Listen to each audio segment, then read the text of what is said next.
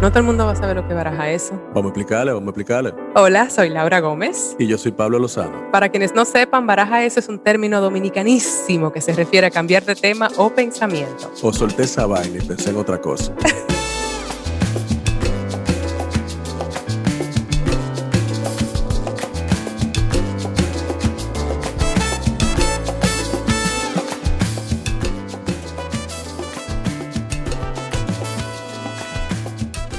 La verdad que esa música de nosotros tiene flow. ¿eh? Tiene mucho flow. El Stu Min the Man. Oye, me, mira, me conecta con mi lado africano. Muy chulo. Como de bailar. Me da ganas como de... Otro lunes de podcast, Como de bailarlo ahí, bailarlo. Y, oye, la verdad es que el día de hoy vamos a retomar una conversación con alguien que estuvo acá, pero tú no estuviste. No, claro, o sea, mis fans me aclamaron. No, claro, o sea, mis fans me aclamaron. Se, se pusieron muy nerviosos. Pero ya estoy aquí de vuelta. Estoy Se te aquí, aclamaron, pero bien, también eh, no aceptaron de mucho agrado. Imagínate ver que ese moreno tiene demasiado flow. Es que imagínate La ver verdad que es ese que, moreno tiene eh, a ver, demasiado flow. Hace unas semanas estuvimos aquí de coanfitrión invitado estelar, coanfitrión invitado estelar De los míos personales. y los míos personales a Héctor Aníbal Estrella. Mi hermano Héctor Aníbal. Una estrella, además. Una estrella, una que estrella, Su apellido es. Estrella. Ah, pero él es una estrella también. y la verdad es que a mí, yo dije, no, pero espérate, es que él necesita su propio episodio porque nada más el, el intro de este hombre, de, de que él es un TBT andante. Yo dije, si tú eres un TBT andante, yo te acompaño en ese. Claro, y yo también. Lo hicimos salir otro lunes. Sí, Porque sí. él dice que él nada más sale los jueves. Claro. Aunque eso es mentira porque es un actorazo y vive realmente muy presente en nuestra, en, en nuestro, ¿cómo se dice? En nuestro medio. En nuestro medio. Eh, nada, sin más, vamos a hablar con Héctor Aníbal Estrella. Saludos, mis queridos compañeros. Te quiero, compadre. Te adoro, compadre. Qué bueno verte aquí de nuevo. Sí, claro. Qué bueno ver- verlo a él. Sí. Claro. A mí, a mí No, solo. porque ya te, te vi los otros días Claro. y no había visto. Lo que pasa es que él sabe que cuando vio a este moreno aquí tirando un par de vainas ahí en ese Yo micrófono, bueno. dijo, cámbiame ese pasaje para, Claro. para Jan. Claro, claro. Yo dije, bueno, si no me pongo la pila, manito. Cámbiame ese pasaje de retorno. De retorno, ya. pero rápido. Mándeme el premio, sí, porque esa es la vaina de Pablo. Tú sabías que Pablo, eh, él manda lo que sea, él manda un recibo de colmado a cualquier fondo de vaina y gana. Y o sea, es una vaina increíble. Él manda un recibo, loco, así. Dos cervezas, de un vaina de factura. Dos cervezas y, y- y cuatro palitos Y cerveceros. el premio. Y lo manda di que, a Ancine. ¡Ta! Y viene de allá con una vaina. Mira, pero ganamos. Señores, Pablo acaba de ganar un premio. Su película como productor, Candela, ganó hace unas semanas Biarritz, que es un festival Sí, reconocido sí, sí. en Europa. Sí, Felicidades, Pablillo. Gracias, gracias. Muchas- Y un fact de, de Candela. Ah, sí. Yo canto un pedacito de una canción. Ah. Señores, nosotros grabamos un soundtrack y, y yo llamo a Héctor, le digo, Héctor, hermano, mira, tenemos que grabar esta vaina. Bo, Yo voy para allá. Y Héctor cae, papá, mira. Y Hicimos una grabamos, bachatica. grabamos esa bachatica de una. La verdad es que, espérate, déjame ya hacer un paréntesis. Nosotros entramos aquí asumiendo ya que todo el que te oyó en el Porque así que somos de agresivos. demasiado Eso caribeño. claro. Nosotros- es- esto fue una conversación que nosotros tuvimos hace tres meses, que la dejamos por la mitad y la retomamos inmediatamente. Y Claro. quiero aclarar, por favor, entiendan que tenemos una audiencia que no es solamente dominicana. Déjame yo tienes presentar y decir quién es Héctor Aníbal Estrella, por sí, favor. sí, por favor, por favor. Un cantante, actor, mm, dominicano, reconocido, además padre, además amigo y además un ícono dominicano, yo pienso. Sí. Una persona con mucho historial en el arte dominicano. Un Ícono. un un ícono. este va a ser otro episodio que va a sentirse así muy entre amigos, porque es lo que estamos haciendo realmente. Exacto. Equivócame una fría, por favor. Eh, la verdad que para mí, qué placer. Oye, una cosa, por cierto, así comenzó tu carrera como cantante. Sí, como cantante. O sea, ahora mismo eh, te conocemos mayormente aquí en República Dominicana como actor Ujú. y uno de nuestros más consagrados y más activos actores, pero tú empezaste muy temprano. Yo comencé muy, comencé haciendo eh, precisamente jingles, de cantando, haciendo jingles para, para radio, Ujú. para comerciales, cuando tenía 7, 8 años. Y, Oh, wow. y era, sí, era, era una, era como, era un trabajo constante. Ahora, ahora que, que en estos días estaba, el- el, el Luis de Campbell, secretario de, de, Trabajo, que tuvo que es hijo de Cecilia García. Y, ah, sí, cantó. Que cantó, que canta bellísimo. Ahora yo me acuerdo Luis y yo grabábamos jingle cuando chiquito también. ¿En serio? Sí. Es que Me acordé como en ese momento. O sea, Ustedes son hijos de Dodiva. nosotros cuando, cuando éramos pequeños eh, teníamos un grupito que hacíamos, que éramos, qué sé yo, estaba mi hermanita Gina, estaba Laura Rivera. Eh, oh. Yo creo que estaba, estoy casi seguro que era Luis que, que, también formaba parte de ese grupo. Éramos como cuatro o cinco muchachitos que grabábamos todos los jingles que tuvieran que ver con, con infantiles. eh, Chocorrica. Ustedes tenían el eh, monopolio. Sí, lo hacíamos nosotros porque ya éramos, estábamos fogueados y, claro. Y eso mismo, y eso, y eso te, te abre muchísimo, eh, eh, te ayuda muchísimo a la hora ya de tú ser como intérprete. Cuando tú comienzas haciendo jingles, que, que es lo que mi mamá es también. Mi mamá, Roger, Marco Hernández, oh, Kiko, Franceara, toda esa gente se forman haciendo jingles. Tu mamá, por favor, aclaremos que no... Aquí saben, todo el mundo sabe mi madre, Mi madre es eh, una reconocida y que Adalgisa Pantaleón. Adalgisa Pantaleón, pero mayormente reconocida por su trabajo por años, ¿verdad? Sino décadas con, 440, de Juan Luis Guerra. Y entonces, por mami entro, entro a hacer, a hacer jingles. Eh, de hecho, uno de los primeros jingles todavía suena ahí, lo he oído en AM. sonando. en AM. sonando. Pero eso sí, ese, ese fue mi, primer, mi primer eh, vamos a decir que eh, experiencia, profesional. Te llegan regalías de esos jingles. Qué va, hombre. Yo, Aquí no se usa eso. Joder. Yo recuerdo que, oye, oye, de verdad que los, carajitos con... Yo hacía mi jingle y después de un tiempo que yo comienzo, yo tenía, que digo, 7, 8 años, después yo digo, ven acá, pero... Eh, alguien, oigo que alguien está hablando de tarifas. Yo dije, ah, pero a mí me pagan. Ay, bendito. Y entonces habló con mami. Le digo, mami, pero a mí me pagan por hacer eso. Y mami, claro que sí. ¿Y dónde está mi dinero? no, todo eso se pone en una cuenta. Pero cuando tú seas grande, yo, ok. yo, yo te digo, yo me, sentía grande, ya yo estoy cobrando, trabajando tan joven. Ajá. Y, y recuerdo con otros jingles, eh, yo oigo que están hablando, yo le pregunto eh, a, la persona que estaba, el ingeniero, le digo, ven acá, ¿cuánto que pagan por... ¿Cuánto están pagando por, por voces? Me dice él, que, bueno, en el caso tuyo son como 50 pesos. Y yo, 50 pesos a mí. Una persona con dos años grabando jingle. Mira, mi hermano, me dieron una pela. Ay, no. verdad? Me pusieron de castigo por ah. interesado. Ah, mira ahí. Eso un poco, incluso quizá conectamos con el hecho de que realmente desde que yo te conocí siento que tú eres una persona con el menor ego que yo conozco. Me, no, porque tuvieron, tuvieron cautela en, en inculcárselo desde muy temprano. con técnicas pedagógicas. a base de no fue por eso. yo estoy seguro que había más detrás de esa pena. No, tú, no, tú sabes que uno... tú sabes que era, había otro tipo de parenting en para ese que entonces. para que respete también los procesos. y, más, y más cuando tiene que ver con, con este tipo de trabajo. Por eso que yo le tengo tanto respeto mm. a, a, lo que yo... O sea, a lo que yo me dedico y, y al trabajo de, de los demás compañeros. Porque uno, uno que conoce desde pequeño... Eh, se pasa trabajo. Se pasa, trabajo. Yo no sabía que tú habías empezado tan temprano. O sea, porque sea como sea, es una experiencia, es cierto. Yo comencé mi adolescencia. Fíjate, yo comencé en radio. Eh, no necesariamente mm, formalmente, pero yo trabajaba en una emisora y ponía música y ahora hacía como comentarios. Y, y así, aunque fuese apasionadamente, es verdad que era una responsabilidad. Sí. Yo lo que veo, porque me, me pasa también con... Me pasa le pasa lo mismo con Luis José Germán, que es, que es otro, otro actor dominicano eh, muy querido. Muy divertido. Sí, muy divertido, el gordo, y uno de mis mejores amigos, que también hijo de, de, dos glorias del teatro, de Josefina Gallar y Nini Germán. y, y, el gordo viene, es la misma, la misma crianza. O sea, uno, yo siempre digo que es como que uno nace sabiendo que Santa Claus no existe. O sea, tú comienzas sabiendo, mira, esto es la realidad. No es de que yo no recuerdo cantando nunca con un cepillo. ¿Tú me oh. entiendes? De ¡ah! Imaginándote no, porque uno Estaba, porque uno estaba ahí. O sea, uno estaba ahí. Y uno conocía los líos. Y uno conocía... Incluso eh, cuando mami trabajaba en todos esos programas de televisión, en Sabro Show, en De Noche, yo iba chiquitico, yo vivía metido en los camerinos. Claro. eh, toda esa gente, toda esa gente talentosísima, eh, Boruga, oh, Milton, tío. Comediantes. Sí, o sea, tío. Uno se, se, crió entre, entre, entre gente talentosísima. Y no solamente figuras, también personas que trabajan en, en detrás de cámara.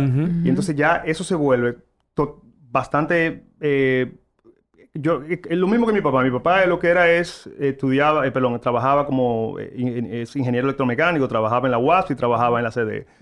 Yo veía el trabajo de mi mamá como eso. Ah, cierto. En cuanto muy normal, estructura, exactamente, nada de glamoroso. Y, y, eso, en cierta forma, me hubiera gustado, sí, o sea, vivir como esa, esa, esa fantasía, esa fantasía en cierto... Pero en realidad no, porque uno sabía lo que estaba pasando, uno veía lo que le pasaba a fulano. Tú veías a fulano, ah, fulano le está yendo súper bien, pero tú sabes que fulano tiene algunos problemas en su casa. Entonces tú, tú, conocías todo eso. Claro. pero de cierto modo desmitificaba también este mundo. Totalmente. Que, por otro lado de, puede ser sano. Yo pienso, incluso, o sea, digamos, adelantamos un poco más a tu carrera oficial como cantante. ¿Cuándo fue eso? Eso fue ya saliendo del colegio. Eh, o sea, late teens, de sí, 18 yo tenía 17, 18 años saliendo del colegio, era 93. Ok. Yo, como me pasaba, la mayoría de, mis amigos del medio eran todos amigos de mi mamá, porque eran las personas con las que yo trabajaba en los estudios de grabación. Alemancilla, Roger, con la gente que yo trabajaba. Saya, nada más así, como cantantes así. Como... Exacto, ¿no? Y, Johnny Fernández, o sea, eran todos como la gente con la que yo compartía, Jorge Tavera. Todos estos son clásicos del merengue dominicano y de la época del canto dominicano en los 80 y 90, por Y entonces con eso, yo no tenía amigos de mi edad contemporánea que fueran músicos, que tuvieran... Y cuando yo salgo del colegio, es que yo decido, bueno, a mí me gustaría formar parte como de una banda. Y se lo comento a Carolina Hernández, eh, que es una excelente cantante, hermana de Marco Hernández también, que Marco Hernández tuvo con 440. Y ella me dice, yo conozco, hay un, yo tengo un amigo, Rigo, Rigo Zapata, Rigoberto, que está formando una banda y está buscando un cantante. Y entonces yo me junto con Rigo en casa de Alemancilla. Y cuando eso era que estaban buscando el grupo, necesitaban un cantante, le canté y me dijeron, ok, vamos. Durísimo. vamos, vamos a comenzar a ensayar. Comenzamos allá en Los Prados. Y buscando el nombre del grupo y decidimos poner transfusión. Pero, en mi barrio. Sí, sí, cerquita de, de, de, tu casa. Mis padres. Una, una calle de... Y entonces, eh, pero yo siempre pensé que lo que iba a pasar era lo que yo siempre veía que pasaba. Pasó, tú haces un grupo, tú conoces gente, no funciona, tú te vas a otro grupo, tú después te vas solo, vuelve a otro grupo. O sea, ese proceso de conocer Eso era lo normal, eso es lo normal. Eso es lo que entendía, sí, pero nosotros salimos y a los tres meses conseguimos un gig, a los cuatro meses estábamos tocando, a los seis meses estábamos tocando con los Gypsy King, a menos del año teníamos un, un, contrato con Sony. Eso fue con transfusión, inmediatamente. Al año y medio ya nosotros éramos súper populares al año y medio. Sí, yo recuerdo Transfusión era una sensación en los 90. O sea, por eso la broma del TBT contigo, porque tú eras famoso aquí, súper conocido en los todavía, 90. Todavía, o sea, todavía yo decía... Eh, el tiempo que nosotros... O sea, era año y medio, dos años. Sí, ya salimos en el 93, ya en el 95 teníamos un disco fuera en la calle. Que en esa época no era como ahora, señores, que ahora... Cualquier persona puede grabar una canción, no sé. En esa época, tener un contrato con una disquera internacional y grabar un disco era una proeza casi imposible. No, y todo, y todo era como tan surreal, porque nosotros grabamos unos demos de, una canción, de dos canciones. Y en ese entonces Rigo tenía una amiga que conocía a alguien en, Miami, que era, trabajaba en una disquera. Y nosotros le mandamos un cassette. le mandamos un cassette. un cassette. Mira, lleva, llévate cassette ahí con estas canciones. Eh, a Charo. Y Charo, ah, yo se lo voy a enseñar a ver. Y Charo se va y vuelve a las tres semanas con un contrato. Wow. Dice que mira, le gustó que firmen. Y yo, ¿what? Un cassette. ¿Se acuerdan lo que es un cassette? Sí, cassette. Era hay, gente, que lo va a estar escuchando que no sabe. yo recuerdo que era un contrato del tamaño de, de, aquí. y mi mamá me decía, mi hijo, tú tienes que leer eso bien. Y yo, no, nada que ver. Firmaste. voy a firmar yo con 18 años. Yo voy a poner de que, ah, buscar un abogado. ¿Y cómo le fue con ese contrato? No, no fue súper bien. O sea, ¿Ah, sí? el, el, disco fue excelente. Ese... Lo que pasa es que tampoco conocíamos mucho, mucho de, del negocio. Claro. Y él nos dice, ¿qué ustedes quieren? ¿A quién quieren que produzca? Nosotros, Manuel Tejada, que Manuel es el mejor productor latino. Y dominicano y amigo. Hicimos el estudio de Manuel. Eh, se van para México a hacer un video. Y después nos pasaron esa factura. yo creo que yo estoy pagando eso. Solo va a seguir pagando la Gigi. No. wow, O sea que... Pero fueron... fueron lo, lo, que más me gustó de esa época, y mira, la recuerdo con mucho, con mucho cariño y nostalgia, eh, es que es tan diferente a lo que está pasando ahora. O sea, la, totalmente. La, raya tú te la, la raya tú te la ganabas En, la, en la calle. Sí. Eh, sí. Tú tocabas mucho. O sea, sonido malo, eh, sitio, malo. Y esa era la única forma, porque es que no había internet, señores. No había forma eh, de que te conociera la gente, sino tocando. Era, sí, y era, yo recuerdo uno aprendiéndose la canción. Ok, vamos a hacer la canción de Bob Marley ahora. O sea, yo con un, con un Disman y una, y una, aprendiéndome en esa, en esa guagua camino para Puerto Plata. Dale para atrás, ¿qué es lo que está diciendo ese moreno? Apuntando esa letra para cantarla. O sea, eran, eran unos procesos que, oye, aunque eran súper difíciles, pero en ese entonces yo no recuerdo haberlo pensado como qué trabajo yo estoy pasando. Sino que era, era como chévere porque era el trabajo y era parte de todo. Honestamente, un poco es como el proceso de hacer teatro del actor. O sea, ¿sabes? Como yo he estado en sala con cinco gatos y, y, eso te desarrolla unos músculos que tú no te das cuenta hasta mucho tiempo después. Incluso para mí escribiendo. Digo, ah, yo puedo escribir, pero yo no escribo porque, sino porque los músculos que me desarrolló, mi trabajo actoral en todos estos años leyendo. Totalmente. Yo no recuerdo nunca haber de que no, no, no hacer un concierto por, por estar ronco. Oh, wow. O por tener gripe. Yo, en, en, los casi 10 años que duramos juntos, yo nunca, no recuerdo haber suspendido un concierto de que uno subía con gripe, con fiebre, tosiendo, con hipo. O sea, uno, uno tenía que hacerlo porque... 10 años de transfusión para cantar en transfusión. Exactamente. Y entonces, también una cosa, algo que me ayudó muchísimo también era que Alfio y yo éramos los más jóvenes del grupo. Yo tenía 18 años, Alfio tenía fácilmente que 15, nuestro tecladista. Pero luego Rigoberto tenía 38. Rafaelito tenía 35. Yo, tenía... Eso era mucha... Y, Rigo tenía la cabeza blanca también en ese entonces. No, en ese entonces no. no me diga. Yo hay fotos con Rigo con su cabello negro entero. ¡Wow! Entonces eran, eran, eran ya muchachos que estaban... Que eso era su trabajo. Eso era, de eso era que vivían. Claro, O sea, nosotros... Por eso que nunca en la vida... Eh, yo, he, yo he hecho algo como, como hobby. Todo lo que yo he entrado siempre ha sido claro, como eso te iba a decir. O sea, todito teníamos banda en los 90 pero tú eras como el único, digo, y Alfio también, mm. como de la edad de nosotros, que, que, era, que era en serio, ¿tú entiendes? O sea, porque nosotros teníamos banda y, y, ensayábamos y algunas veces salían bandas buenas y eso. Pero yo me acuerdo que ustedes estaban... No, era profesional. Sí, era, nuestro trabajo. claro, y, claro. y, tocábamos como, como un combo. Y además un poco sensación, porque la verdad es que también en esta, en ese, en esa etapa, en esos mm. tiempos, era como un grupo alternativo a lo que se se escuchaba mayormente. Porque eh, cuando nosotros comenzamos había muchas bandas que, hacían, que hacían rock. Rock, claro. Y... Ah, sí, estaba Top 40, por ejemplo. Muchas sí. sí, y Toque tenía ahí unos años, Toque profundo. que hacían su propia Regata, música. Empifis, Coral Negro. Pero Eso no era tanto mi entorno, pero, pero yo me acuerdo de algunas. Pero cuando, cuando nosotros comenzamos, eh, comenzamos como una... No teníamos canciones originales, o sea que teníamos que comenzar como una banda cover, como una cover band. Y, y Rigo decía eh, bueno, señores, nosotros no podemos salir haciendo rock porque todo el mundo está haciendo lo mismo. Si nosotros hacemos un concierto con tres bandas, fácilmente que hacemos la tres bandas, dos y tres canciones parecidas.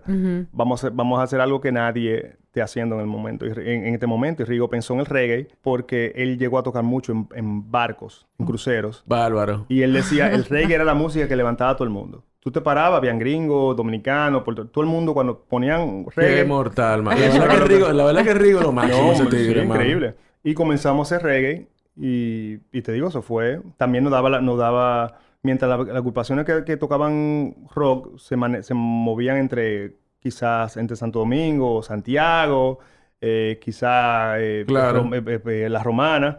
Nosotros tocábamos en Esperanza, tocábamos en todo sitio, en Agua. Eh, en todos sitios. Eso también es otra, tú sabes, e-, ese, ese, ay, hay algo tan hermoso en ese pasar trabajo, en eso ir a pueblos, en eso, que ahora quizás se ha perdido un poco de esa... Mm, me refiero con, mm, no necesariamente con los tiempos, sino con el tema de, la, de los procesos, que se han perdido con el insta gratification. No, totalmente, totalmente. Porque ahora, eh, gracias a Dios, porque es, muy, es, más fácil, tú tienes más facilidad para tú Grabar. Grabar y componer. Y eso está súper bien. Pero lo que yo no entiendo es lo de los... Todavía no entiendo lo de los views, lo de los likes. Tú tienes una gente que tiene 7 millones de, de, de views en un tema, lo que es chévere, pero entonces eso no, no se no, una persona que tiene 7 millones de views, el Teatro Nacional coge 1500 personas. Tiene que llenarte el Teatro Nacional, por lo menos. ¿Tú me entiendes? Y eso no, no se... No, no siempre va de la mano. No, se, refleja. claro. no solamente eso. Yo creo que me refiero, para no parecer que nada más es cierto Para no parecer mayor de edad. mayor de edad, que sí soy. Pero es más un asunto también de que no necesariamente va a un trabajo siempre de de valor o de, o de calidad. Los views y los likes son muy manipulables en cosas que se quedan en la superficie a veces por... Pero yo creo que también eso mismo, lo que tiene positivo, que, que bueno, tú le... De más democrático. Sí, es más democrático. Tú le das... la, o sea, es mucho más barato ahora grabar. Cualquier graba, persona graba con GarageBand en su casa, una idea. Y, eso es perfecto. Sí, eso es positivo. Pero al, mismo, al mismo tiempo, te, te limita a lo que... O sea, el mercado te dicta, como siempre lo ha hecho, pero ahora más marcado, te dicta, ok, esto es lo que todo el mundo va a oír ahora. Eso, eso es. Esto es lo que... que eso... Oye, es una de las razones por las que yo no... O sea, para mí no, no me resulta eh, factible yo dedicarme a la música. Yo, cuando, yo recuerdo que ya 2000, 2000 y pico, yo iba a la disquera con, con material que trabajábamos aquí y me decían, hazte, hazte un reggaetón. Mm. Porque reggaetón, yo decía, men, pero que yo, no quiero hacer reggaetón, men, porque eso no es lo mío. pero eso es lo que estoy lleno. Sí, yo sé, pero que si yo lo hago, no se va a, no, no se va a oír bien. O sea, no va a sonar yo. No es auténtico. Porque no es, no es lo que yo, no es lo que yo soy. Entonces, y y nada, y eso siempre, ese es mi, como mi, mi, ¿Tú lucha algo, la música. Tú dijiste algo clave que me gustó, que cuando Rico dijo, oye, si nosotros salimos con rock, vamos a hacer más de lo mismo. Y yo me acuerdo que nosotros tocábamos rock, nosotros tocábamos metal. Y después, tú sabes, como tú, yo tuve un par de bandas de rock en la época tuya. Y, y para nosotros el proceso fue similar. O sea, nosotros dijimos, pero ven acá, mano. Nosotros hacemos unos conciertos donde hay un viaje de tigre Tigre es hombres, para los que no son del Caribe. Del Caribe, ajá. Eh, y nosotros estábamos en esa transición de decir cómo nosotros podemos llamar la atención de las mujeres también y cómo nosotros podemos tener un ambiente donde no sea todo el mundo eh, haciendo pogo o haciendo mosh y entrándose a patada, ¿tú entiendes? O sea, como que estamos...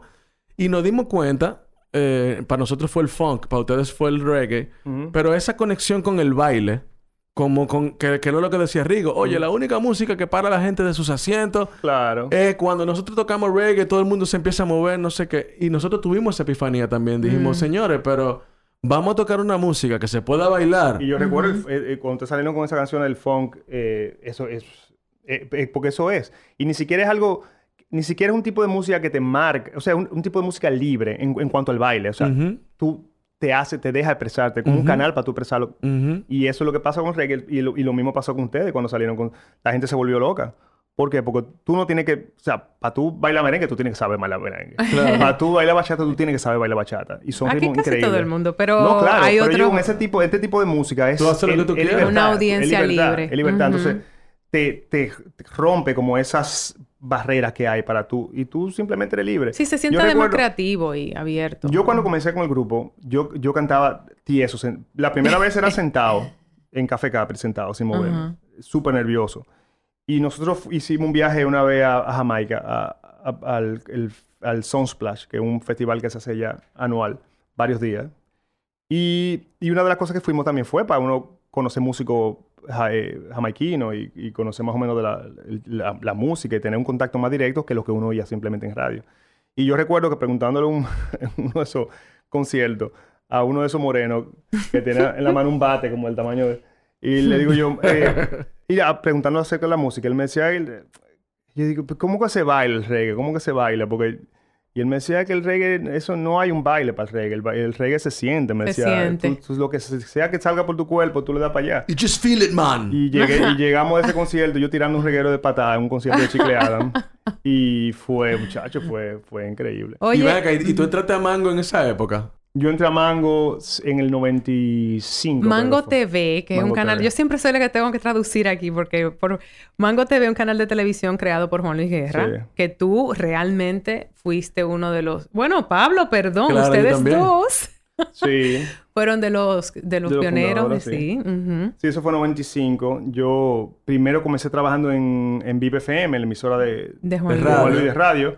Yo tenía un programa de, de, los sábados, un programa de reggae. Ah, no me digas. Sí. O sea que esto no es nuevo para ti. Y cuando, y cuando comenzó, cuando comenzó el, el este, cuando comenzó Mango TV, entonces Juan Luis decidió primero hacerlo solamente con mujeres. Y después entonces... Entraron los caballeros. Ahí estoy viendo yo un celular que está diciendo Ivy. Sí, sí, sí. Está, eh, está llamando... Eh, la señora. La señora, sí. Con quien tú además tuviste tu primer programa de... Tuvimos un Mango, Mango, directo. Cuando ahí se conocieron, ¿no? Tú y tu esposa. Ahí, no, ahí nos conocimos. Bueno, nos habíamos conocido antes cuando yo hacía entrevistas, ella trabajaba en el programa de Jackie. Cuando yo iba al programa Jackie, nos conocimos ahí y después comenzamos a trabajar juntos en Mango Directo. Ahí comenzó la atracción. Ahí comenzó, sí. Inmediata. Inmediatamente. Del 96, Going Strong. Perdón, going strong. Esa, e, esa química se leía en cámara eh, fuertemente. Yo me acuerdo de eso, el moreno y la morena, que se gustaban. Qué chulo. Súper bien. Háblanos un poquito de esa historia de amor. Me da mucho. Bueno, yo a Ivette la conocí fue bien. Yo creo, fue una entrevista. O sea, yo la, vi en televisión, una entrevista que estaba haciendo. Y como hija de Juan Marichal, y Juan Marichal es una persona que quien no conoce a Don Juan. Una leyenda del béisbol. y quien no es fanático de Don Juan. Entonces yo inmediatamente, o sea, nada, o sea, me volví loco cuando vi esa muchacha.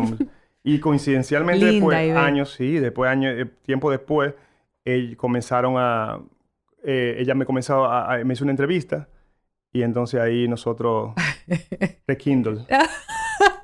Buenísimo, muy bien, muy bien. Pues sí, entonces ella, ella me hizo una entrevista en el programa otra vez con Jackie y, y ahí ya tú sabes. No, química, fuego. Química. Entonces, cuando ya comenzó a trabajar en Mango, que nada más era mujeres, y yo, yo estaba en Viva, eh, yo bajé a donde Juan Luis un día y le dije, Juan Luis quería hacer un programa diario. Y me, me puso a mí con diferentes eh, presentadoras. Una vez me dijo, vamos a hacerlo ahora con Dolphy. Vamos a hacerlo ahora con Virginia Valverde. Vamos a hacerlo ahora con... Y yo le fui donde él le dije, vale, vale, yo necesito que ese programa seamos y yo. Ibe y yo. ¿Y qué te digo? Le dije, Está bien, está bien. Me dijo que sí, no, no, está, bien, está bien, está bien. Oh. Sí, volvió Maipiolo de esa relación. Maipiolo de esa relación. Maipiolo es el, la, el, sí, el, la Celestina. El Celestino de esa el relación. Claro. No, no, mira, y, y, realmente ahí, en ese, en ese ambiente que se vivía ahí en Mango, fue que se gestaron como los primeros pasos del audiovisual del país. O sea, totalmente. Nosotros comenzamos en ese lugar, pero todo el que está vinculado indirecta o directamente con la industria del entretenimiento hoy pasó por Mango. Sí. Mango, lo, que, lo bueno que tenía, o sea, lo, increíble... Menos yo, que nunca pude, pero siempre fue como un... Lo increíble una admiración. es que Mango era un canal que era totalmente manejado por nosotros. Sí. O sea, la única... Menos el departamento de venta. Y B tenía un programa que se llamaba Grandes Ligas. Oh, sí. Que ella era... Que presentaba video. Ella era como una BJ. Pero entonces... Y B al mismo tiempo era la productora del programa Comiendo Gallina de Belén Díaz. Entonces yo tenía... Eh, yo tenía Mango en directo y tenía Arroz con Mango, que era otro programa, pero al mismo tiempo yo producía para otro programa y, hacíamos pitch meetings de carajito que teníamos todo entre 20 y 30 años. Pero qué chulería. Y de ahí sale Raúl Camilo, sale Nerea Castillo, sale Giovanna Bonelli, salen, sale Dolphy, salen muchísimas actores de, de, Sale Memo. Y entonces, y eran, y las reuniones de era lo más cercano a un MTV dominicano. Las reuniones era, como MTV. Sí, era un MTV. Las reuniones eran, éramos nosotros en una mesa tirando ideas, carajito. Sí. Y con Juan Luis diciéndole, denle para allá. claro. No vayan a... Alimentando la creatividad en su máxima expresión. Es que hay que decirlo, mano. Juan Luis, por lo menos para mí, es de las personas más creativas que yo he conocido en mi vida. O sea, es una persona que tú le decías una idea y él te decía eh, esa idea potenciada a la potencia que tú no te podías imaginar, ¿tú entiendes? Entonces estábamos constantemente como empujando esa creatividad, ¿tú entiendes? potenciada por un tipo que también sabía aterrizarlo. Exactamente. Que era, ok, sí, pero lo que vende es esto. y ojo, estamos hablando de Juan Luis Guerra, que es en el conocido ya. No, en ese momento mundialmente famoso. Todavía lo es. Sí, pero, estamos hablando del saliendo del éxito de Bachata Rosa. claro. Juan, el, el bumper de, de mi programa fue Juan Luis que lo grabó y lo escribió. Ahora viene Héctor para toda la familia en arroz con mango. ¡Qué maravilla! Arroz, merengue, salsa, bachata, reggae y buena presencia. ¿Qué más quiere? Lo grabamos, él, lo grabamos en estudio. Sí, él, puso, él tenía un, bote. Yo salí en el bote de él, digo, con unos lentes. Él era parte de todo. Y tú le llevabas las ideas y él decía, sí, va. Hubo una vez un, un rouse que hicimos, supuestamente, que, que Iber se había molestado conmigo en el programa y se había ido molesta del programa. Y nosotros le caímos atrás, desde Mango hasta la casa de mi cuñada, que era en la, Nacaona. Y eran Juan Luis manejando su jipeta con un camarógrafo arriba, filmando a Ivette todo el tiempo. Sí, todo era así, mano. y eso salió hasta en los periódicos. De, o sea, dije que a mí me soltaron los perros. que yo fui a la casa de Don Juan y Don Juan estaba molesto y me soltó unos perros. Y yo tuve que volver una verja. Eso fue de que noticia. Imagínate tú, oye, qué, visionario, porque estamos hablando de esto en los 90, ¿verdad? En los 90, mano. oye, nosotros comenzamos televisión en vivo con los, con los celulares. La gente tenía que llamar al teléfono de alguien porque no había central de teléfono. Eso no existía. ¿Tú sabes cómo era un mensaje? Por fax. Por yo tengo un fax adelante. Yo mande su fax y la gente. ¡Saludo para! Era así. Y hay que decir lo que nosotros estamos en el estudio de, Jan Guerra, que es el hijo de Juan Luis. O sea, como que en cierta medida se ha perpetuado eso de, de, de como seguir como la vanguardia de lo que yo llamo este ambiente. Que es un ambiente de comunicación alternativa que es muy necesario y que realmente eh, en otros en otras instancias no existe. y que nosotros es muy interesante ahora decir eso. Nosotros hicimos un pequeño matrimonio entre nuestra compañía productora distribuidora en México, Sonoro Podcast, y Guerra Films aquí en Santo Domingo. No, increíble. Tú sabes, y que se está como gestionando ese mismo eh, espíritu. espíritu como de creatividad y vamos a impulsar también un contenido eh, caribeño en el caso nuestro acá, que sea un poco fuera de out of the box, ¿tú entiendes? totalmente y realmente muy refrescante. Yo era fan, pero mega fan de tu programa con Ivette. Y yo la menciono, tú sabes, porque también es un matrimonio. Eso era cuando tú eras niña, ¿verdad? Que ya, ya Héctor era, ya, ya, Héctor era, mayor. Eh, sí, Héctor me lleva como dos años. Como 20, 22. pero es un matrimonio que también ha sido. O sea, ustedes han tenido mucho tiempo juntos, un matrimonio que tienen dos hijos súper hermosos. Ustedes son hermanos ya. No. Sí, sí, ya somos primos sí, son 20 25 años. 25 años. 25 años. Sí, 26 años. Es que... Punto. Un ejemplo, yo voy para allá. Yo voy para allá a mi matrimonio. Sí, y de casados son 23. Wow. Sí, sí, sí. Más de la mitad de mi vida. Y una cosa también, en esta industria, y tú sabes, como que es una un, digo, me imagino, todas mm. las relaciones humanas con sus ups and downs, bemol y lo que sea, pero que en mi experiencia conversando contigo, una vez que tuvimos aquel viaje que dimos de la capital a Samaná, y tuvimos como esta empatía y esta mm, intimidad en las conversaciones, y yo estaba como muy, siempre me causa curiosidad con los matrimonios cuando veo dos personas que, que, parecen fluir y que eh, quizá porque no ha sido el caso mío, sino que lo mío ha sido como por momentos o, años breves y como que ha tenido su principio y su final. Pero a mí me, me resulta tan refrescante y tan bonito cuando dos personas están haciendo funcionar algo y, la manera en que tú te expresaste, David, como, como la columna vertebral, básicamente, de, de, tu universo, fue tan hermoso. Y, y, me dio mucha también satisfacción oír de tu familia, de tus hijos, lo que representan para ti. Yo siempre estoy muy curiosa de eso. A mí me da... Tú sabes que, lo, que yo encontré, encontré una carta que me hizo mi hija para el Día de los Padres, cuando ya ella estaba chiquitica. Creo que fue la primera carta que me hace del Día de los Padres. Ya tenía, qué sé yo, cuatro o cinco años. Y es una lista. Eh, ya tenía, tenía eh, ya escrito, era de que My Dad is my superhero. Ay, sí. Y entonces decía, mi papá es tan fuerte como, Superman. Ah. Y después decía, mi papá es tan inteligente como mamá. mi papá es tan valeroso como mamá. Mi papá, y yo decía, oye, esa es mi, primera carta. Y, y, ahora nosotros vamos a, ella comenzó el colegio, comenzó séptimo, y nos deja una carta dándole, dándonos las gracias por, por todo y por esta nueva etapa y por acompañarla. Ya tú eh, sabes. Amor, guía. Entonces ella pone las, los dibujos, es mamá primero, después papá, y después entonces su hermano y ella. O sea, yo digo, o sea, ya tú te imaginas lo que es IB para todos nosotros. Es, eh... Yo creo que ese es el truco, mano, de toda buena relación. Yo creo que estar consciente de que la mujer es la espina dorsal de... Exacto. Yo creo que esa es la clave de un, de una, de una buena, de un buen matrimonio. Eh, bueno, no la mujer, porque ahora mismo hay parejas de todo tipo, pero como ese reconocer al, al otro como, como, la, como lo central de la relación, para mí está en la clave. Y yo te apuesto a ti que tú le preguntas a Ivette y ella dice lo mismo de ti. ¿Tú entiendes? Entonces, ahí hay un, un funcionamiento. No, pero hay algo interesante porque yo creo, sí, hay relaciones de todo tipo, pero aclaremos una cosa. Estamos en el Caribe. Aquí hay unas, o sea, usualmente una mentalidad muy patriarcal, el hombre macho, y en relaciones de gente cisgénero, heterosexuales, realmente la mujer tiene un rol sumamente importante y no siempre es reconocido de parte del hombre. Entonces, sí yo creo que hay de parte un del hombre caribeño menos. Uf.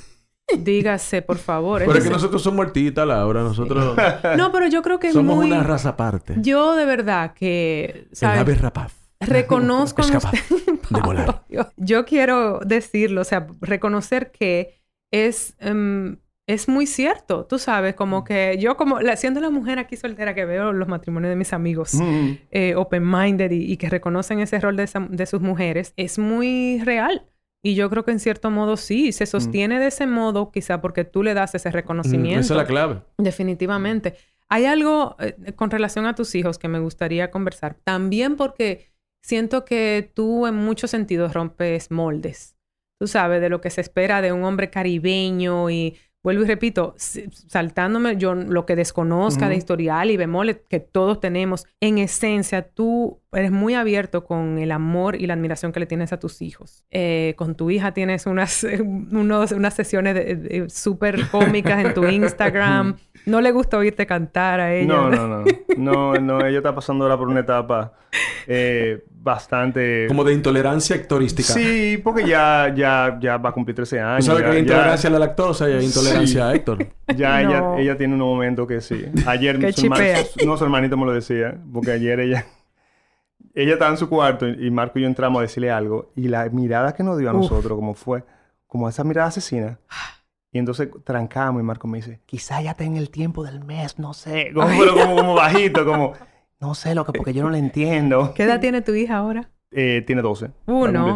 Pre-adolescencia. sí, preadolescencia. Y yo estoy bregando ahora con ese pequeño eh, monstruo que, sale de vez en cuando. O sea que tu bebé, porque esa relación padre-hija es una cosa muy sui generis. Sí. Oye, esa niña trayó la puerta los otros días en esa casa. que yo nunca la... Yo ni sabía que una gente podía traer tan duro una puerta. y entonces, sí. Y entonces ya... Es interesante. Uno entiende porque uno, uno, está, uno pasó por eso. Yo tengo, yo tengo hermanas y yo recuerdo todo ese proceso. Y entonces, pero no deja de sorprenderme. No. es lo mismo cuando de este lado. Llegaste ahí. Sí, yo estoy bregando con. Pero la relación padre-hija, que es, tú sabes, lo, es lo que es, una relación usualmente muy cercana por la dinámica, inclusive, de, la sociedad en que vivimos. A veces yo digo que la relación madre-hija compleja por sus propios. Sí, eso, su vida propia. Pero hubo, y lo voy a traer a colación y tú me dirás cuanto quieras decir, pero para mí fue muy refrescante mi conversación con una vez que tuve contigo sobre tu relación con tu hijo. Particularmente porque vuelvo y traigo el colación el tema de la sociedad patriarcal caribeña y lo distante que puede ser la relación padre-hijo en muchas ocasiones. Pero tú tuviste realmente un momento de transformación con tu hijo y sí me, encantaría conversar sobre eso porque fue muy hermoso para mí. No, pasa que nosotros tenemos hijos que que, como yo digo, que no son, que son PAL, que vienen con el wire diferente, ¿no? claro. que vienen, vienen sí, en Europa, que, se, que, funcionan bien. Y entonces, eh, mi primer, o sea, primer hijo, la primera experiencia, o sea, te rompe totalmente con ah, todo. claro, tu primogénito. Sí, mi primogénito, con todo lo que tú tienes, como a ti te criaron, como, o como tú entiendes que totalmente. Porque Marco siempre fue, él, lo, lo, habían diagnosticado con autismo cuando, cuando tenía eh, de corta edad, pero con el tiempo nos damos cuenta que simplemente es un niño brillante, después cae, o sea, cae en categoría de Asperger, cae en high functioning, toda, la categoría. toda la categoría. Pero al final de cuentas, en realidad, si uno le simplemente not label, o sea, no quitan las etiquetas. Quitando la etiqueta, es simplemente un niño que tú, que Sensible. No, totalmente sensible a todo lo que pasa en el mundo, a, todo. Sensible, pero. Y, y clara también. Una persona sin pose que te dice la cosa cuando. y sin filtro. Sí, sin filtro. Y tú te pones a pensar, tú dices, coño, pero así deberíamos ser todos. Claro. Tú me entiendes, todos.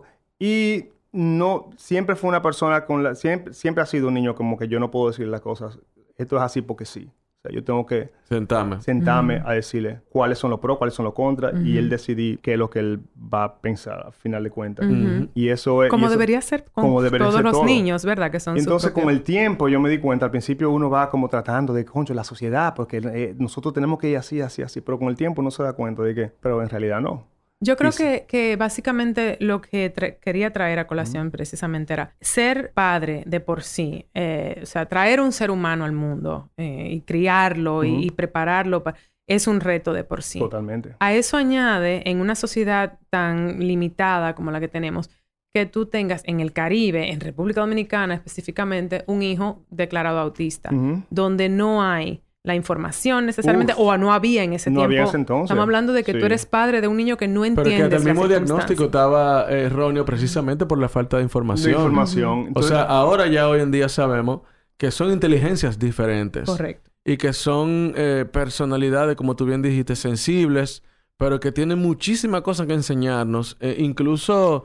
eh, a nivel de, de, de, lo que se llama el conocimiento estándar, digamos. O sea, tú te sientas a hablar con tu hijo o con el mío sobre política o sobre historia o sobre la historia de la música o sobre...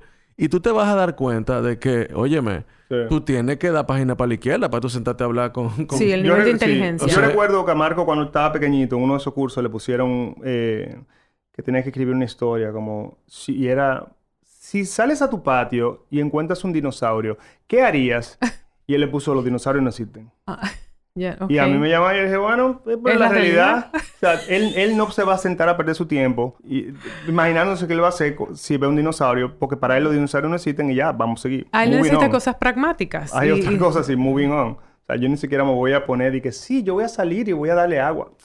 ¿Sabes? No existen. Ponme mejor que yo eh, eh, si, otra, Sí, es otra cosa. es más bien Ponme mejor que me encontré un gusano come tierra. Que... un leopardo. Tú me pones lo que sea, pero un, dinosaurio no, men. Porque no, es que el leopardo él te va a decir que en esta zona en esta de la del mundo no, existen esos felinos de gran tamaño. Y realmente es una inteligencia muy pragmática. Y entonces en, en, ese entonces, un colegio de, de aquí que no sabe bregar con eso te dice, eso está mal. Claro. No, yo te agradezco. Eh, eh, tú y eh, Ivette fueron lo que me dijeron a mí porque yo estaba en esa, en esa lucha de encontrar colegio. Porque yo, yo, yo llegué a tener psicólogas que me llegaron a decir a mí, mira, tu hijo no puede ir a tal paseo porque nosotros no podemos garantizar su seguridad. Sí. Colegios carísimos que tú dices, coño, pero yo estoy pagando todo este dinero para que entonces tú me digas y yo, y yo, y yo llegué al colegio y, tú, y me encontrarme mi carajito solo porque todo el mundo tenga un paseo y entonces él se quedó porque... Óyeme, yo estaba de verdad... Eh, Aislando al niño, además. Y yo estaba pasando un trabajo, encontrando... Y ustedes me dijeron, no, mira, Pablo, ponlo en, en este colegio. Que duré dos años para encontrar un cupo. O sea, fue... Pero fíjate cómo ahora ellos se sienten pertenecer a su colegio. Totalmente. Y cambian totalmente. Y cambian, completamente. Cualquier ser humano que encuentre su... ¿Sabes? Su espacio, Cuando tú encuentras un sitio...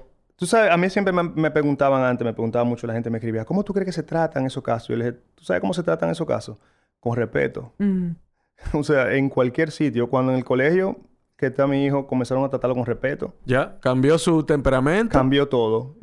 Con respeto, o sea, y, no es de que vamos a dejarle pasar cosas por... No. No, no. El, primer año que él entró ahí fue difícil porque él quiso eh, testear todos los límites. Como haría cualquier ser humano en un espacio. Y se encontraba que chocaba con una pared. Pero en vez de decirle, llamame, si te llevas a tu muchacho, porque ellos dijeron, no, vamos a echar pleito con él este año. Mira qué bien. Y sí, lo, suspendieron a la, al meta suspendido por par de días. Y ya él dijo, coño, no puedo hacer esto porque me están suspendiendo. Ahora yo lo que voy a hacer es que me voy a dormir en la sala todo el día. Uh dormí en la sala, mala nota. Llegaba mala nota, entonces ya él se dio cuenta, ya yo tengo, o sea, ya él entendió, no es, tengo años yendo a sitios donde de que yo dejaba con un lapicito, me decían, vete para tu casa ya, no, no, no, no eh, ponte en esta pared, no haga nada, eh, una paleta, en cierto modo exponiendo el sistema educativo, las limitaciones también de... Y ahora yo tengo este chamaquito claro. que, va a cumplir 18 años eh, ahora el día de octubre. y que es un personaje increíble. Sí, claro. Y que está súper... Eh, eh, empoderado. no empoderado y, feliz, con todo lo que está pasando a su alrededor. Qué maravilla. Y que ahora va a salir del colegio y, ya va, o sea, señores, yo, yo me imagino el último día de llevarlo al colegio, a mí yo voy a tener que cogerme una semana entera para procesar eso. Cuando yo lleve ese carajito el último día al colegio, que lo deje ahí, ese es tu último día del colegio. Porque a mí va a haber que, que saltarme, brincarme, dame, me voy a poner malo, hay que levantarme los brazos, sí, claro. dando gritos. Hubo, hubo un momento, tú dirías, porque eh, yo siento como que me imagino que un padre joven con un mm. hijo con las limitaciones de la, de la, educación dominicana y con las etiquetas que te le ponían tú mismo enfrentando esas, eh, e, esas etiquetas que te le estaban poniendo y que a lo mejor tú estabas combatiendo. ¿Hubo un momento donde tú sentiste una transformación en ti a través de él? ¿Alguna enseñanza? Eh, no, totalmente, totalmente. Cuando nosotros nos, dieron el primer diagnóstico, eh, a través de todo lo que íbamos pasando, y era un momento difícil donde yo, yo no estaba trabajando, yo tuve que dejar de trabajar por, por un tiempo y, emplearme en otro sitio para tener un dinerito estable, para poder comprar la, para pagar la terapia. Todo eso fue un momento difícil, pero que uno iba Pero donde de verdad a mí me dio duro fue cuando yo le llevé a un colegio y ellos lo, le hicieron como el, test. Y cuando yo fui, tú tenías que dejarlo allá en el niño. Cuando yo fui a buscarlo a las dos horas, me dijeron, mira, eh, él va a ser bueno para... Él, va a poder trabajar en una biblioteca, quizá, o quizá... Y, fue tan, fue tan, vamos a decir en el término dominicano, la querosía tan grande que me dieron. que esa fue la primera vez en esos dos o tres años, después del diagnóstico, que yo me paré afuera de mi carro y me, y me puse a dar querido, men. Mm. Que yo, o sea, yo nunca en mi vida me he sentido tan mal. Por eso es que es muy difícil. A mí alguien me dice de que, eh, que tú no cantas, que tú no a, mí, me dijeron, a mí me dijeron que Pablo no iba a poder ser alfabetizado. Que nosotros no, no podemos garantizar que él se alfabetice. Y yo, pero ¿y para qué entonces sirve esta escuela? Y hoy en día, mi carajito ganó un premio de cuento, de escritura. Imagínate tú. yo, lo, yo lo traigo a colación porque yo creo que esto es más común y menos hablado de lo que, nos imaginamos. Oye, yo, yo, llamé a Héctor, fue yo, Héctor, dime, y Héctor me contó, tú me contaste esa historia. Cuando a mí me dijeron lo de la alfabetización, que yo te dije, que fue cuando Pablo estaba chiquito todavía, tú me dijiste, oye, viejo, no le hagas caso a esa vaina. eso es, óyeme, y probarlo. A Marco lo botaron de un colegio una vez. Y 10 años después, en primero primaria, le botaron de ese colegio. No podían con él. Él se fue para otro. Diez años después, nos encontramos con la directora de ese colegio donde lo habían votado. Y yo no sabía que Margo se acordaba. Y Margo fue donde ella y le dijo, yo estoy, yo estoy bien. Yo estoy ahora, yo estoy en, en estaba creo que en octavo, en segundo, qué sé yo. Eh, mira, y, fue sin saludarla. Él fue, me está yendo súper bien. Yo estoy ahora en segundo, me está yendo bien, me gusta hacer tal y tal cosa, me gusta tal. Y le dio, y eso fue como, y después se fue feliz. Wow. Porque él tenía eso ahí, a mí me en este colegio, porque dijeron que yo no, que yo y demostró todo lo contrario, demostró su valor, demostró su capacidad. Yo creo que, bueno, para mí eso era básicamente, es, sabes, es un llamado como a, que el sistema educativo se tiene que despertar en muchas cosas. En y, que, muchas y que ya, y que tú no puedes... Eh, eh, calificar y, etiquetar a un niño. pensar que los niños son un grupo, o sea que... Eso. La educación tiene que ser personalizada, eh, tú sabes, y, abierta, inclusiva. Y la escuela tiene que dar experiencias que el niño no tenga ni siquiera en su casa. O sea, la, escuela debe ser un ambiente mejor que el de la, que el de la casa. Porque viene a complementar, supuestamente por profesionales que saben de eso, ¿verdad? Viene a complementar la experiencia de vida del niño. Totalmente. No a limitarla. Entonces la tendencia es, bueno, ¿qué es lo más fácil? Ah, ok, hace una cosa monolítica. Ah, ok, vámonos por aquí, vamos a ganar dinero. No, papá, la educación no es un negocio ni es un servicio. Es un derecho que tenemos los seres humanos. Y como derecho, debe ser individual. ¿Tú entiendes? Y más, óyeme, mucho, mucho ejemplo de modernización y de no sé qué, y de la tecnología. Oye, si, la, si la tecnología y la innovación no va al servicio de lo humano y de, la, y del, y de lo emocional, del desarrollo emocional, no estamos en nada en nada, absolutamente. Este universo familiar también informa lo artístico. Claro, claro, y vamos a tu parte de actor, que no hemos hablado de eso. ¿Cuándo iniciaste esa etapa? Eh, yo comencé... Yo primero comencé en el colegio con, con el, el actor y director ya, ya fallecido, eh, Víctor Pujols, porque en el colegio una vez comenzaron a querían hacer clase como de música. Yo comencé con Víctor Pujols. ¿Tú comenzaste con Víctor Pujols también? Perdón, mi primera clase de teatro fue a los nueve años y el maestro de teatro era Víctor Pujols. Pues yo comencé con Víctor. Víctor, en el colegio en Santa Teresita, eh, una, una vez decidieron hacer algo como artístico y, y que hicieron clase de actuación. Y yo entonces eh, no era música, porque cuando eso yo siempre pensaba como, como que estaba cantando. Dije, pero era lo más cercano a, algo artístico. Comencé a coger clase con Víctor. Y yo recuerdo que Víctor decía, eh, yo era súper tímido. Y Víctor lo que me decía era, no, a ti esto te va a ayudar mucho, aunque tú no seas, eh, no, no ejerzas el, rol, o sea, no seas actor, eso te puede ayudar mucho, hasta, hasta si tú quieres cantar, para tú estar en el, escenario, para tú hablar, qué sé yo qué. Y yo comencé a hacerlo pero lo descarté porque comencé con la música y me fui por ahí. Y fue Nurin en el Nurin Sanjay en el 99 cuando iba a ser Gris. ¿El musical Gris? Wow. Eso fue el primero que hice, que me llama y me dice, eh, Moreno, ven, para que tú estés en el, Vamos a hacer este musical. Yo ¿Y quién tú fuiste en Gris? Yo era uno de los T-Birds. Ah, Y con Yo pensaba que tú eras John Travolta de no, repente. No, no, Después del incendio. Ah, no, no, no. Memo era John Travolta.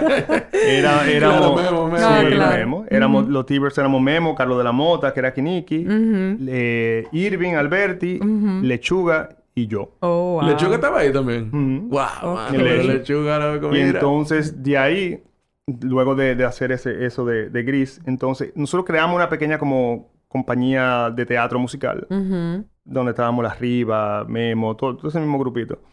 Y hacíamos uno, dos, hacíamos hasta dos, tres musicales al año. Con, con Amaury, Ujú. con... A Mauri Sánchez también. Sí, estuvo. sí. Ok. Y entonces después de Gris eh, hice Jesucristo, después Chicago. Superstar, pero yo no puedo contigo. Sí, mucho- Pero muchacha, mira, O yo sea. hice, yo hice Gris, Ajá. después Jesucristo, Ajá. después Los Miserables, después Chicago, después Oh, wow. De Chicago, Dreamgirls, ¿Y quién tú eras en Chicago? Billy Flynn. claro. ¿Qué fue el Lógicamente. flow? Qué No, que- fascinante. sí, sí, sí. O sea, y eso todo, o sea, que básicamente fuiste entrenando tu músculo actoral en el teatro, en musicales. teatro. En musicales, que es ¿sabes lo complicado Eso que es complicado, señores. complicado que es. La verdad es que confieso que yo nunca he hecho música, pero nada Pero, que Dios ver. mío. sí, pero entonces por ahí, por ahí comencé, comencé por ahí y recuerdo que cuando comenzaron a hacer, a hacer ya, eh, comenzaron a hacer ya películas, entonces yo comencé a llevar mi reel de obra de teatro, que era lo único que tenía, Ujú. a, a diferentes sitios. Me juntaba con amigos que yo conocía a todo el mundo de, de- Del medio, de mango, del medio.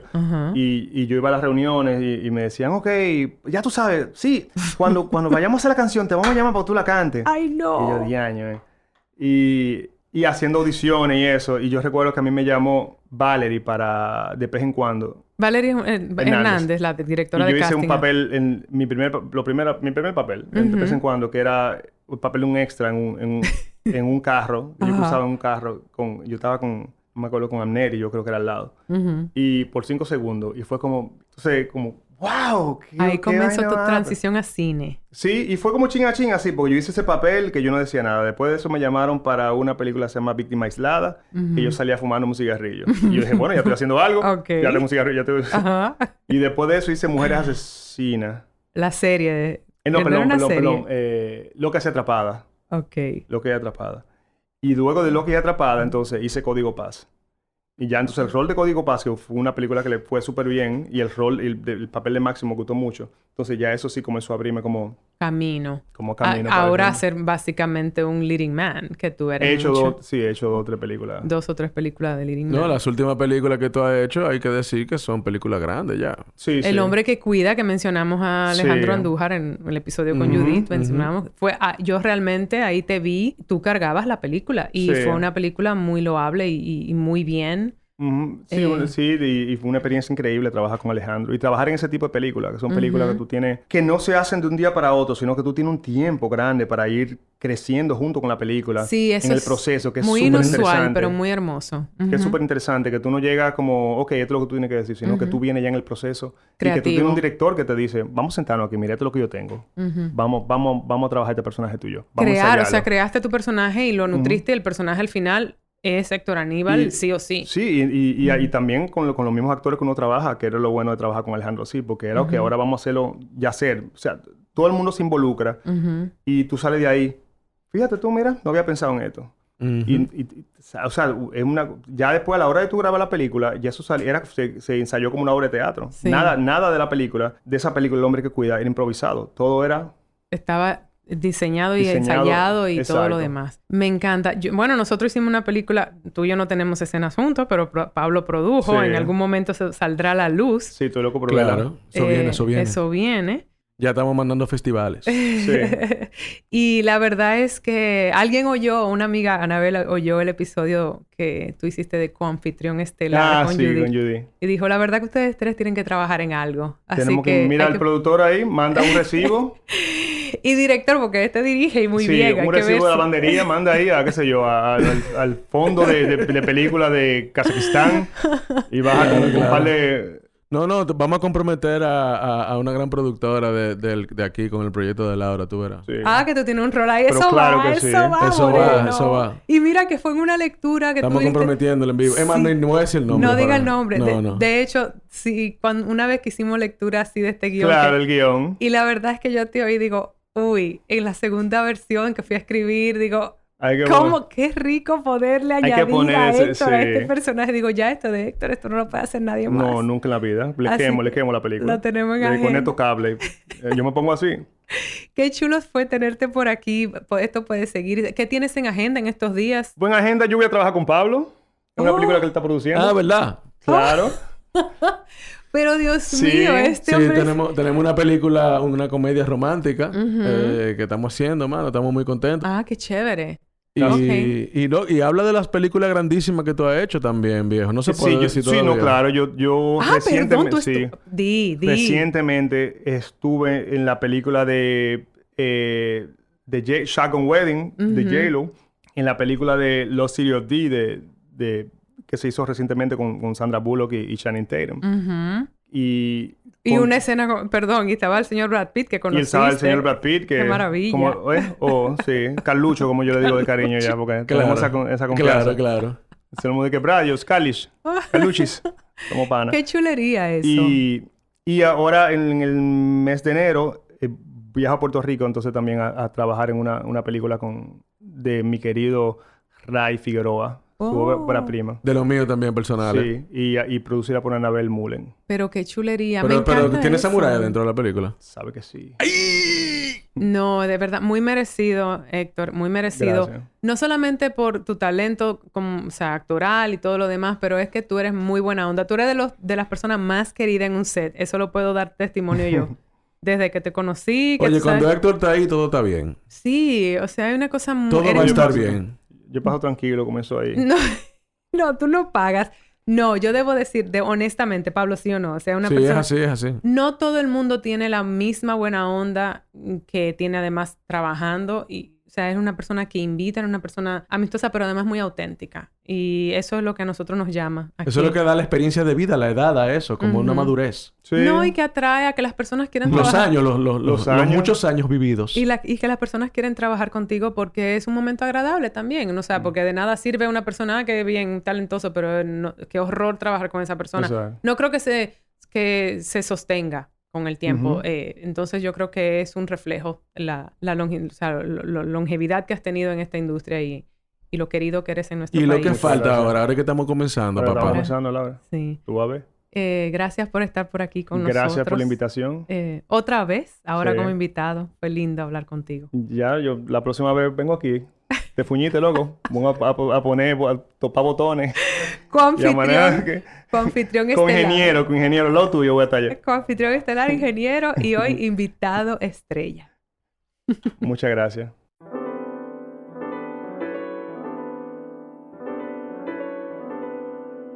Hola, la. Mortal. Es que Héctor es mi hermano.